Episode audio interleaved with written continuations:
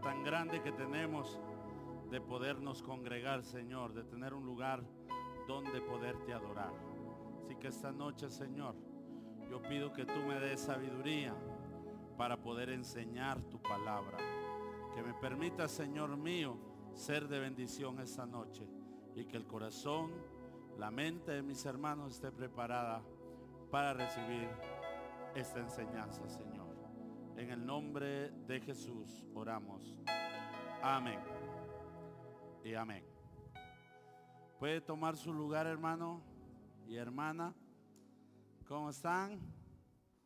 ¿Están alegres? ¿Tristes? ¿Con hambre? ¿Con frío? ¿No? Ok. Bien, hermanos. Esta noche vamos a iniciar con un nuevo, nueva serie de estudios bíblicos. Así que para los que toman nota del bosquejo, ¿verdad? Hoy, hoy iniciamos con un nuevo tema. Y eh, la serie que vamos a iniciar el día de hoy se llama El creyente y su conducta diaria. El creyente y su conducta diaria. Así se va a llamar toda la va a tener que ver con, eso toda esta serie de, de, enseñanzas, estos estudios bíblicos, que espero que les, les bendiga. Y esta noche vamos a ver el tema, la conducta del creyente hacia Dios. ¿Ya? Hermanos, la vida del creyente es una vida de testimonio. Todo nuestro peregrinaje acá en la tierra es una vida de testimonio. Si usted no se ríe, no habla, si usted responde mal, si usted le da, e, es apático, apática asistir a la iglesia, leer, no leer la Biblia, orar o no, orar. ¿Será que le dicen a Cris que le baje un poquito acá? A mí me, me zumba mucho acá. Ok. Entonces, eh, les decía, esa es la vida cristiana. No, la vida cristiana no es un club social donde vamos a la iglesia o una religión. Miren, para hacer una religión usted tendría que haberse quedado de ir a misa de 8 a 5 o de 7 a 8 o de, o de 5 a 6. Esa sería su vida. Una vida de religiosidad, repitiendo eh, rezos, y cosas así. La vida cristiana no es eso. La vida cristiana desde que la persona recibe a Jesús en su corazón es una vida de testimonio. Donde todo lo que usted hace, bueno o malo, afecta positivamente o negativamente a todas las personas que están a su alrededor. Así de sencillo. Y también esta vida de testimonio tiene que ver con la conducta del creyente hacia Dios, fíjense. Yo quiero que esta noche usted salga bendecido, transformado. Miren hermanos, cualquier cosa que usted hace, ah, que, ah, ¿de verdad cree que es a su hermano, a su hermana, a mí, a la iglesia? ¿De verdad usted cree que es a mí? Usted está en un error. Su conducta buena o mala es a Dios. Yo no tengo la potestad en el día final de juzgarlo a usted. El que lo va a juzgar es Dios. Y se acabó. Hasta ahí algunos se darán cuenta del error. Así que estas enseñanzas son bastante profundas. No se distraiga, ¿sí? Porque vamos a ver más o menos, calculo yo, unos cinco, vamos a estar unas cinco o seis semanas en dos versículos de la Biblia. Pasajes conocidísimos, pero quizá usted no los había descudriñado. Vamos a iniciar. En estos dos pasajes nos vamos a detener unas cinco semanas. Romanos 12, 1 y 2. Romanos 12, 1 y 2. Así que hermanos, os ruego por las misericordias de Dios que presentéis vuestros cuerpos en sacrificio vivo, santo, agradable a Dios, que es vuestro culto racional. No os conforméis a este siglo, sino transformaos por medio de la renovación de vuestro entendimiento, para que comprobéis cuál sea la buena voluntad de Dios, agradable y perfecta. Estos dos pasajes vamos a estar estudiando durante estas semanas. Hablar de la conducta del creyente hacia Dios tiene que ver con la cosmovisión que el creyente tiene acerca de quién es Dios y quién es Él en Dios. Tu conducta, mi amado hermano y hermana, tu conducta hacia Dios depende de lo que tú piensas acerca de Dios y de lo que tú crees que eres en Dios. La buena conducta o mala conducta de aquel que se llama creyente depende de eso, de cómo vea a Dios y cómo se vea la persona en sí misma en Dios. De eso depende. Ambas maneras de pensar pueden llevarnos a tener una conducta buena y agradable ante Dios o una conducta que Dios no aprueba. Una conducta que posiblemente el creyente se siente cómodo con esa conducta, pero Dios no la aprueba. Esto es fuerte. Por eso yo les decía, Pongamos atención a esto. Por consecuencia, nuestra conducta diaria será una bendición para nuestra familia, será una bendición para nuestros vecinos, para nuestro círculo de influencias, será una bendición, como también nuestra conducta diaria no será de bendición para nadie, incluyéndonos a nosotros mismos. Sí, hermanos. Cuando la conducta del creyente es mala y esa conducta no agrada a Dios, el creyente no puede tener bendición. No puede tener hermandad. No puede practicar la unidad. No puede tener comunión con nadie. Es un llanero solitario dentro de lo que se llama eclesia, asamblea. Imagínese póngase a pensar, esta noche aquí, en medio de los 40, 40 que hablamos, 50, no sé cuántos hay. Ok. Mírese en medio de todos. Y aún en medio de todos, estar solo. ¿Le hace sentido eso? ¿Verdad que no? Yo no me podría sentir solo en medio de ustedes. No me siento así, nunca. Pero hay creyentes que en medio de todos se sienten solos, incómodos, porque su conducta no los bendice ni a ellos mismos. Lo que este pasaje enseña de Romanos 12, 1, 2, en términos generales, es que el creyente debe ser una persona dedicada a Dios, así de sencillo.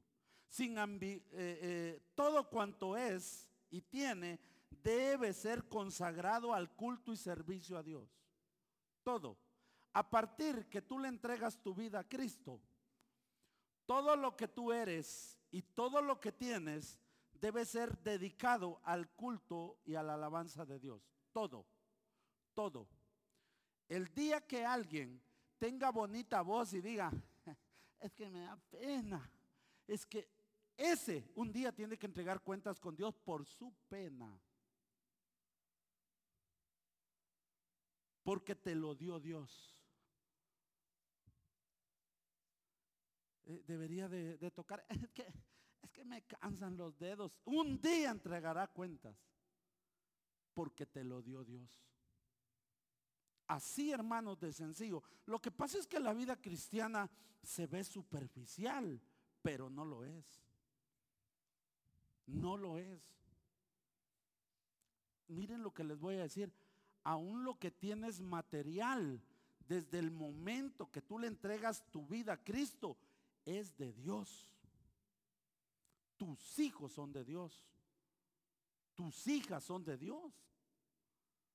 Hay una responsabilidad grande del padre de familia cuando tiene bajo su cargo todavía hijos que dependen de él y que, ¿cómo lo digo para que no suene mal? mal? Dijo el hermano Miguel Ángel Gómez Jacome, ahorita que vino. Gracias por alcahuetearme, dijo, porque todo lo que les pedí me dieron, dijo. Así, papás alcahuetas. Y, los muchachos, es que la nena estaba en una conferencia con sus amigos, por eso no cito. Ay, es que el nene, ay, es que él viera que estaba aburrido, pobrecito. Tú le vas a entregar cuentas a Dios un día por tu conducta, porque ese es producto de tu mala conducta. Porque a partir que alguien recibe a Cristo, todo lo que es y tiene debe ser dedicado al culto y servicio a Dios. Por difícil que sea de aceptar algo menos que la devoción total, está lejos de la gloria a Dios o de darle la gloria a Dios. En palabras sencillas, es pecado. Así que si usted creía que no ha pecado, la no darle la devoción total que Dios merece de parte de mí es pecado. Es pecado. Así que al discutir este pasaje, eh, la relación del creyente con Dios, las escrituras son enfáticas en su exhortación. Sin ambigüedades las escrituras piden la devoción total de quienes han sido redimidos por la sangre de Cristo. Nada más que eso, ni nada menos. Así que está está la gente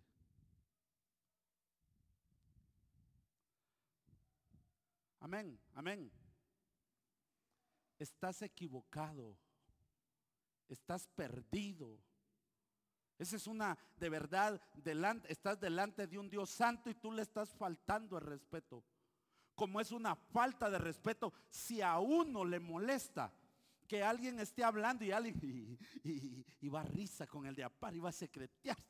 Si al que está al frente le molesta, imagínate a Dios. Cuando su palabra, cuando la adoración es para Él, cuando Él está hablando a su pueblo por medio de la palabra y la gente chateando, facebookeando. De verdad, hermanos. Esta noche, hermanos, ¿sabe que haga? Deje de ver noticias un ratito en la tarde. Acuéstese una su media hora a dormir, una su hora. Deje de hacer algo, duerma un ratito en la tarde y cuando venga a la iglesia no venga a dormirse. Porque es delante de Dios. Miren, esto es fuerte. Yo se los dije, hace más de año y medio empezamos, les dije, ya no hay leche, vamos a ver comida sólida. Así es sencillo. Hermanos, es pecado. Es pecado o es total tu devoción, pero no puede ser a medias.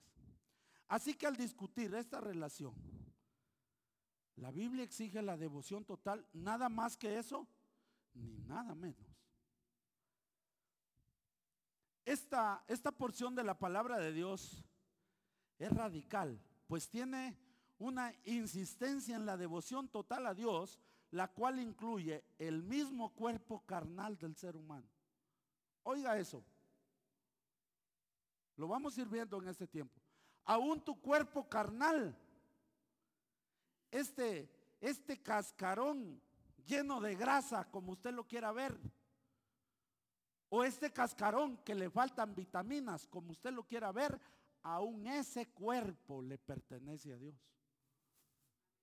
Este pasaje deja claro que este cuerpo le debe a Dios la devoción total. Radicalmente, ese pasaje exhorta una transformación completa de, de, de, nuestra manera de pensar a tal punto que el creyente no adopte ni se conforme con la corriente o sistema de este mundo. Este pasaje nos llama la atención que el mundo tiene ciertas cosas que a nosotros nos atraen. Pero el pasaje es tan radical que dice que si la persona logra comprender, renovar esta mente, aún lo que está a su alrededor, que le llama la atención, no lo va a atraer. Así de radical es ese pasaje. Este pasaje pone en perspectiva que toda esta exhortación y cambios radicales tendrán como resultado conocer la voluntad buena, agradable y perfecta de Dios para el creyente a quien Él ama. Dios te ama. Te ama tanto que Él es radical. Ayer hablaba, eh, sí, ayer predicaba a las hermanas. Señores acá, presentes, varones, habemos pocos, como siempre, son malas mujeres. Escúcheme. ¿Cuántos son celosos? Algunos ahí donde se los miran son celosos. Pero Dios es más celoso que tú. Dios es más celoso. Mujeres, ¿cuántas son celosas? Las mujeres sí son bien celosas. Ah, fellito, chaparro, pelo parado, pero lo celan aún. Les digo esto, Dios es más celoso todavía. Pues todo esto, mis amados hermanos, llevará al creyente a cumplir el propósito de Dios que llenará de satisfacción su vida personal su vida familiar, su vida ministerial y por ende la vida social, o sea, el mundo. Todos son bendecidos cuando comprenden que Dios demanda lo mejor de cada uno. Amén. Y después de esta breve introducción, entonces voy a enseñar. Lo primero, Dios espera que el creyente sea dedicado y consagrado a Él. Amén. Dios espera que el creyente sea dedicado y consagrado a Él. Miremos el versículo 1. Así que hermanos, os ruego por las misericordias de Dios que presentéis vuestros cuerpos en sacrificio vivo, santo, agradable a Dios, que es vuestro culto racional. Cuando ponemos atención a este pasaje cuidadosamente, todo lo que exhorta es una devoción total a Dios. Cuando dice, así que, cuando dice, así que, esa expresión introduce, sin pronunciarlo, una genuina devoción. Esta es la segunda parte del libro de Romanos. Ahí inicia, en el capítulo 12. Y después de venir hablando de salvación, de cómo Dios los ama, de cómo Dios entregó, que es por gracia la salvación, que el pecado nos condenaba. Y después de haber enseñado todo, hasta el versículo 11, dice, así que, así que, introduce una genuina devoción. No hablo de un mero decir, sino de un sentir y expresión total a Dios con devoción. Miren, hermanos. Pregúntele a cualquier cristiano, ¿ama a Dios? ¿Qué le va a decir un cristiano? Que sí. Si tú tienes, mi hermana, tienes un esposo que te dice que te ama con todo su corazón, pero no llega a dormir a la casa porque le da la gana quedarse a dormir donde él quiere. No te da gasto, te maltrata, te pega. Cuando tú le hablas, mujer, te ignora, te deja hablando sola, te insulta. Con su carácter, su manera de ser, te ofende. ¿De verdad te ama? No. Les digo esto, los estudios bíblicos son para madurar al creyente. Muchos me dirán en aquel día, Señor, Señor. Y él dice, aunque hayas echado fuera demonios, aunque hayas hablado lenguas, ¿sí? Aunque hayas hecho milagros en mi nombre, yo no te conozco. Apártate de mí, hacedor de maldad. La palabra hacedor de maldad en el griego significa hacer sin ley. Es como decir, te di una ley, pero hiciste caso omiso a mi ley, hiciste lo que tú quisiste. No te conozco. Yo te puse un estándar, aquí está mi ley, pero obraste fuera del margen de la ley, aunque hayas hecho milagros, aunque hayas hablado lenguas, aunque hayas profetizado, aunque hayas hecho grandes cosas en mi nombre, yo no te conozco. Será triste el día que Cristo venga por su iglesia y haya un montón de cristianos que andan en el mercado y todos se fueron y ellos se quedaron todavía comprando tomates y cebollas. Ese día son los de los que la Biblia habla, que ya no regresen a casa porque ya vino la tribulación y se quedaron para la gran tribulación. Son aquellos que su conducta no era agradable a Dios. No era agradable a Dios, aunque se llamaban cristianos. Aunque no menciona este pasaje, el versículo 1 de Romanos 12, la palabra devoción nos llama a que nuestra devoción sea una prioridad en nuestra vida.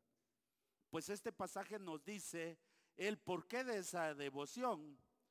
Este es el glorioso mensaje de cuánto nos ama Dios y de lo que ha hecho por nosotros. La expresión que tiene por las misericordias de Dios cuando el pasaje dice, por las misericordias de Dios, pone en perspectiva cuánto nos ama Dios. Las misericordias de Dios son sobreabundantes, son mucho más de lo que cualquier persona pudiera desear. Basta con pensar en lo que Dios ha hecho en nosotros o por nosotros. Mire, le doy cuatro cosas importantísimas que Dios ha hecho por todos nosotros ha resuelto nuestra urgente necesidad de restaurar nuestra relación con Dios. Ha provisto el poder para librarnos de las terribles cadenas de este mundo y vivir eternamente. Él destruyó la muerte, por eso es que podemos vivir eternamente. Tres, ha dado el más glorioso de los propósitos a la vida, proclamar las nuevas del Hijo de Dios. Qué propósito más maravilloso. Usted puede ir a contar chistes donde usted quiera, chismes donde usted quiera, pero eso no es un propósito. Usted puede graduarse de licenciado, de arquitecto, de administrador, lo que usted quiera, pero en Dios no es su propósito. Eso es para vivir en la tierra. Pero miren qué propósito. ¿Cuántos pueden hablar? Todos. Hasta de más hablan algunos. Y si puede hablar, puede hablar del Hijo de Dios. Mire qué propósito más maravilloso. Cuatro, ha hecho el sacrificio más grande para la humanidad. Nos ha librado del pecado y de la muerte para vivir eternamente. Hermanos, le estoy hablando de cuatro cosas importantísimas que usted debe saber.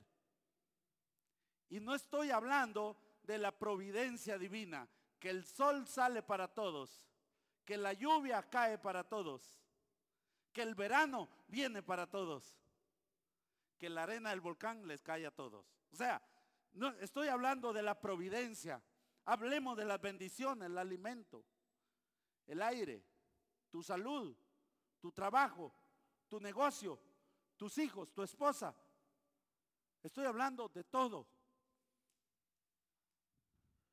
Así que a la luz de las misericordias de Dios, de todo esto que Dios ha hecho por nosotros, lo que es normal de esperarse, que dediquemos nuestra vida a Dios. Debemos consagrar todo nuestro ser a Dios. ¿O les parece que está mal? Si todo nos lo da Dios, mínimo sería que nosotros nos consagremos a Dios. ¿Saben cómo es? Como un padre de familia. Al patojo le da de comer, le da una cama, le compra un buen poncho, mira tele, gasta luz, gasta agua, gasta zapatos, lo pone a estudiar y pierde el año. ¿Qué se espera? Que él gane, porque se lo están dando todo. Lo lógico es que nuestra vida sea dedicada a Él con devoción, porque Él nos da todo. Note la palabra, os ruego, oiga esa palabra, os ruego, es la palabra griega para caleo, que significa les imploro, les exhorto, les pido encarecidamente que se consagren a Dios. Esto es lo que está diciendo. Les pido encarecidamente, les exhorto, les, les encargo que se consagren a Dios. Eso es lo que está diciendo la escritura. Lo que está por decirse no se lo dice al mundo, o sea, a los perdidos. Se dirige a hermanos en Cristo. ¿Cómo dice el pasaje? Así que hermanos, os ruego, dice. ¿A quién le está hablando? A usted y a mí. Enfatiza enérgicamente que el creyente debe una genuina y total devoción a Dios. Eso es lo que se espera.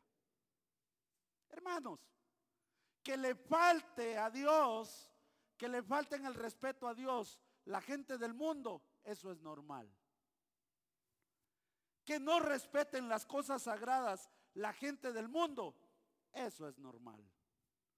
Pero que un, alguien que se llama hijo de Dios, alguien que se llama creyente, alguien que va a una iglesia y que lleva tiempo perseverando, tenga en poco lo que es santo, eso no es normal. Por eso la escritura dice, así que hermanos, os ruego, os ruego que se consagren a Dios, que su devoción a Dios sea completa. Amén. Dos, segundo punto, la devoción y consagración viene de un corazón agradecido. Salmo 104 dice, entrad por sus puertas, ¿cómo? con acción de gracias, por sus atrios con alabanza. Alabadle, bendecid su nombre. En la medida que un creyente logra comprender que su vida eterna era en el infierno y que por la gracia de Dios, por medio del sacrificio de Cristo, hoy goza de vida eterna, lo debería llevar a tener un corazón agradecido con Dios. ¿Sabe usted que hay gran cantidad de creyentes mal agradecidos. Mal agradecidos. Sí, hermano.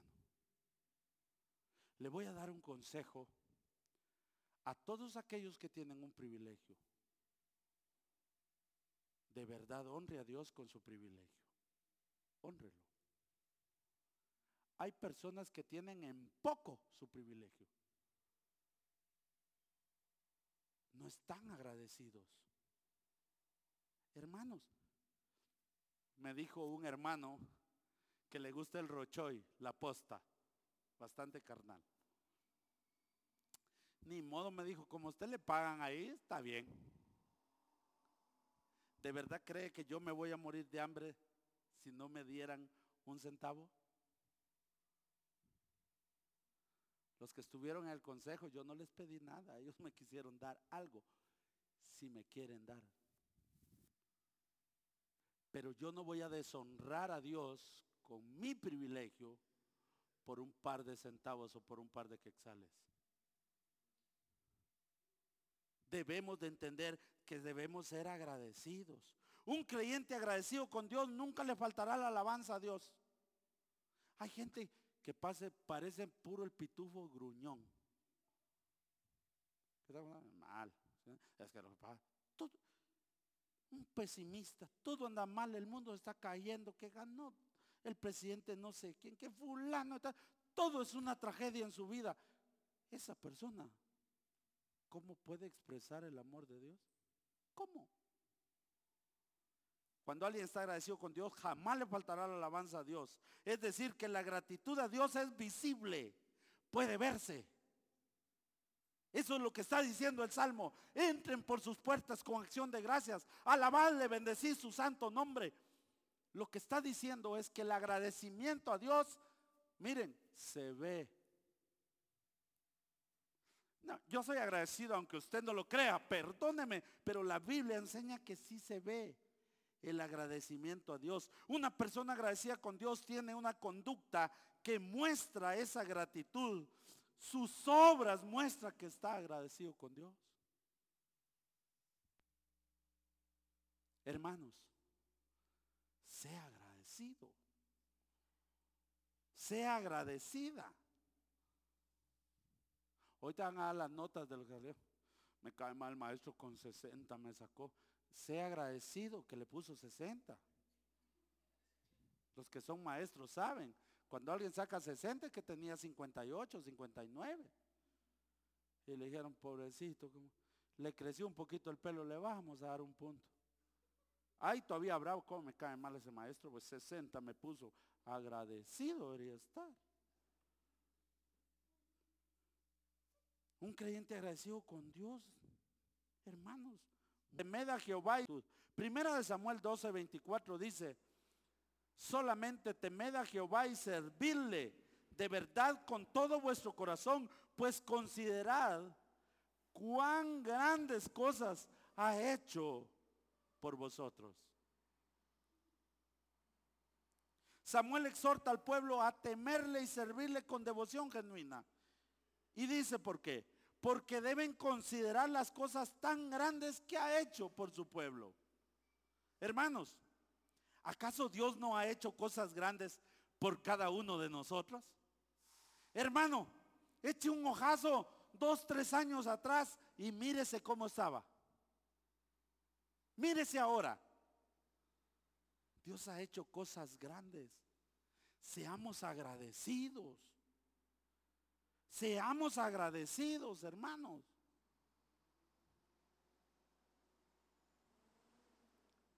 Yo soy agradecido con mi pastor general. Ya no está con nosotros, está con el Señor. Pero él vio algo en mí que nadie vio. No se me olvida la primera vez que me puso a predicar. Así le da la boca a algunos en la iglesia.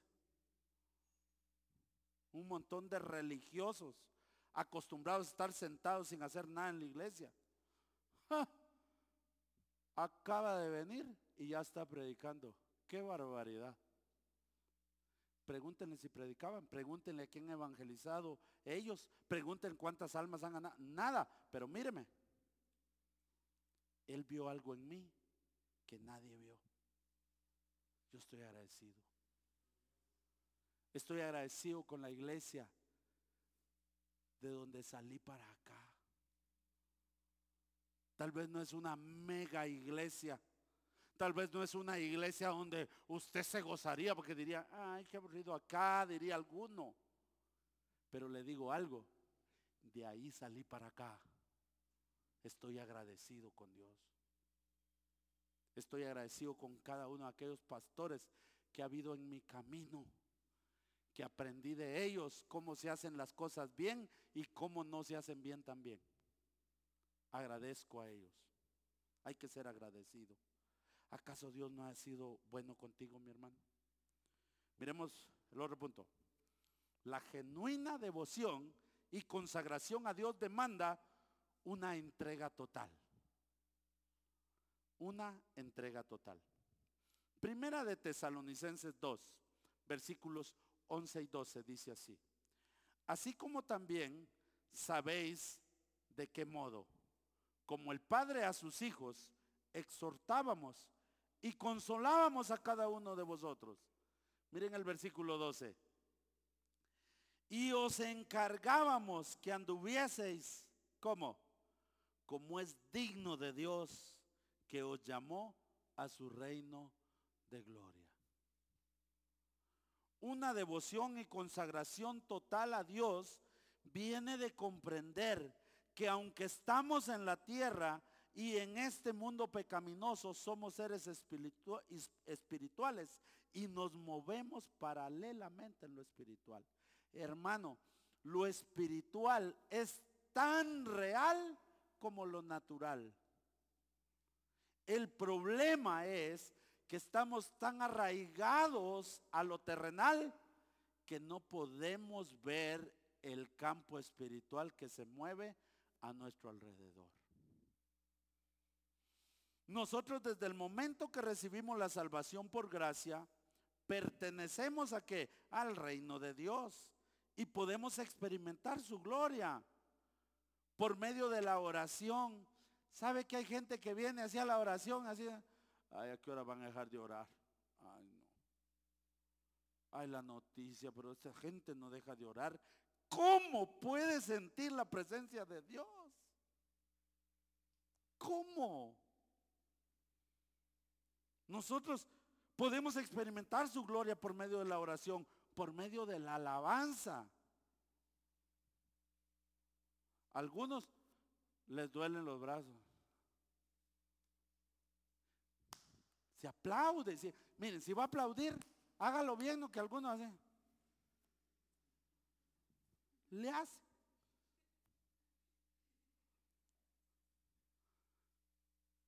De verdad. Sienta la alabanza. Es que fíjese hermano, si levanto las manos no sé qué van a pensar. Usted está loco. Deje que piensen. Nosotros por medio de la oración, por medio de la alabanza, la revelación que el Espíritu mismo nos da, porque mora en nosotros, hermano. Uno puede ver, sentir la, la gloria de Dios. Hebreos 4:11. Acerquémonos pues confiadamente al trono de la gracia para alcanzar misericordia y hallar gracia para socorro.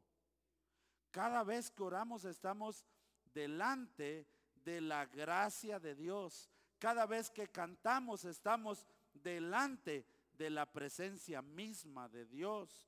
Cada vez que leemos la Biblia con fe, Dios nos está hablando directamente. Cuando entendemos esto, el creyente tiene una devoción genuina por Dios. Así que cuando peca, también peca delante de la presencia de Dios. Dos cosas importantes y con estas termino. Una entrega total es una rendición completa. Una entrega total es una rendición completa. Dice segunda de Corintios capítulo 5, versículo 15. Y por todos murió para que los que viven ya no vivan para sí, sino para aquel que murió y resucitó por ellos. Gálatas 2:20. Con Cristo estoy juntamente crucificado y ya no vivo yo, mas vive Cristo en mí. Y lo que ahora vivo en la carne, lo vivo en la fe del Hijo de Dios, el cual me amó y se entregó a sí mismo por mí. ¿Se da cuenta? Una entrega total. Una entrega total es una rendición completa. La mente y el propósito del creyente está en el propósito e intereses de Dios, no en los personales. Cuando uno entiende eso, hermano, usted puede tener un buen trabajo. Míreme, ganar buen dinero, pero nunca será más importante que Dios, el dinero. Usted podrá tener la oportunidad de tener una buena casa, un buen carro, pero eso no podrá ser más importante que Dios. Porque no se trata de usted, se trata de Dios. Usted ya no vive para usted, usted vive para Dios. Porque una entrega total es una rendición completa de lo que es la persona en todo el sentido de la palabra. Fíjese que yo estoy esta noche acá, delante de usted, y no se trata de mí, se trata de Dios. No podemos pararnos a medio hacer las cosas. No podemos pararnos a inventarnos algo o a entretener a un grupo. Tenemos que hacerlo porque no es, no se trata de mí, se trata de Dios y yo vivo para Él. sencillamente vive para el que dio su vida por Él, le dio vida eterna, le ha perdonado y le ha redimido. La rendición completa de su ser es porque comprende lo que Dios ha hecho por él. Hermano, ¿usted comprende lo que Dios ha hecho por usted? Amén. Entonces usted debe rendirse completamente. Lo segundo y último, una entrega total le da la gloria a Dios en todo. 1 Corintios 10:31 dice, si pues coméis o bebéis o hacéis otra cosa, hacedlo todo para la gloria de Dios. Primera de Crónicas 16, 28 y 29. Miren lo que dice. Tributad a Jehová, oh familia de los pueblos. Dad a Jehová gloria y poder. Dad a Jehová la honra de vida a su nombre. Traed ofrenda y venid delante de él. ¿Cómo viene? Postraos delante de Jehová en la hermosura de su santidad. Realmente no podríamos atribuirnos, hermanos, absolutamente nada como algo en que nosotros somos protagonistas. No podemos en nada. Sin Dios no podríamos respirar, no podríamos vivir, no podríamos reproducirnos, ni pensar siquiera. Si no es Dios, usted no encuentra el templo. Perdido anduviera y va a dar vueltas ahí. Miren lo que dice Filipenses para terminar. Filipenses 2.13 dice, porque Dios es el que en vosotros produce, como dice, así el querer como el hacer por su buena voluntad. Es Dios que pone en nosotros la creatividad. Es Dios que te da las ideas. Peor cuando se las pedimos en oración. Fluyen por su buena voluntad. Dice, ¿qué pilas yo? No, Dios te lo dio.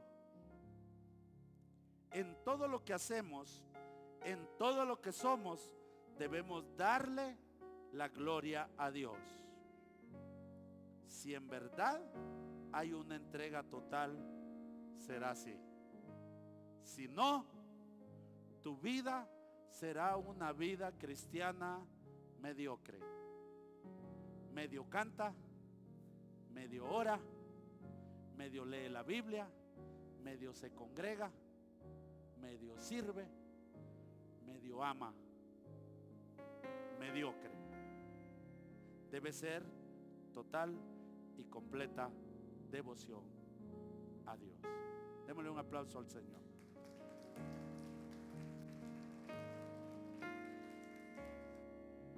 Una alabanza ahí, Nimsi. Y después. Todo a Cristo yo